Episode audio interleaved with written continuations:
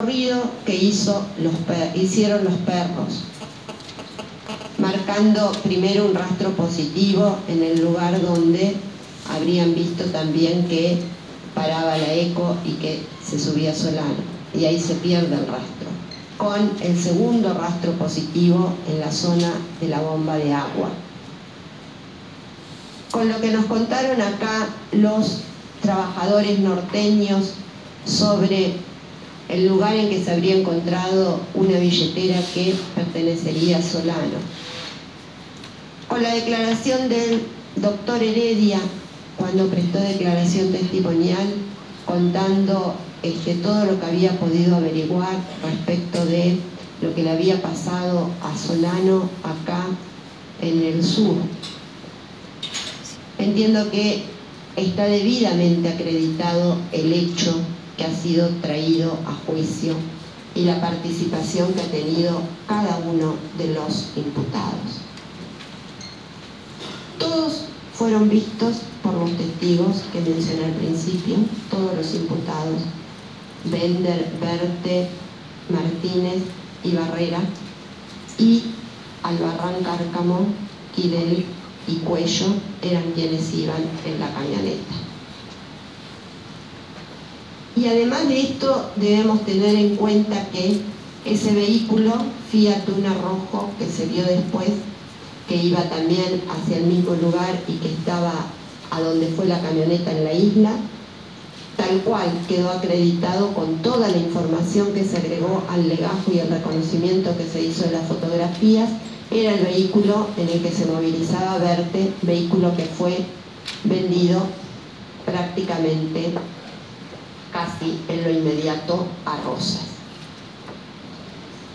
Por eso entiendo que están probados los hechos y está probada la responsabilidad penal de cada uno de los imputados.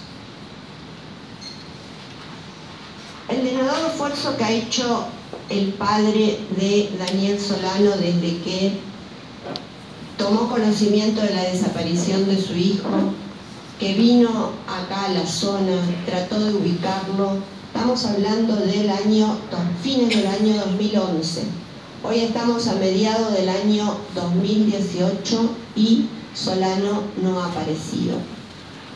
¿Tenemos alguna duda en que Solano desapareció desde el momento en que fue subido a ese vehículo policial. Esa fue la última vez que lo vieron. No lo volvieron a ver más. No se volvió a ver, no se volvió a saber nada de él. Había dejado toda su ropa, su documento.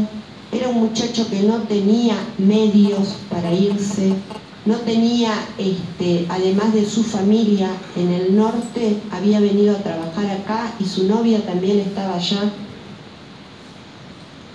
Por eso este, entiendo que los hechos, tal cual fueron traídos a juicio, están acreditados.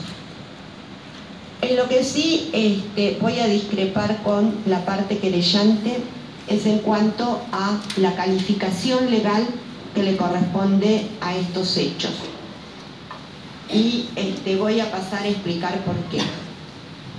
Desde ya entiendo que la Fiscalía eh, considere que la calificación legal que le corresponde a estos hechos es la de desaparición forzada de persona y el querellante considera que es homicidio, de ninguna manera afecta el principio de congruencia, de ninguna manera afecta el derecho de defensa de los imputados.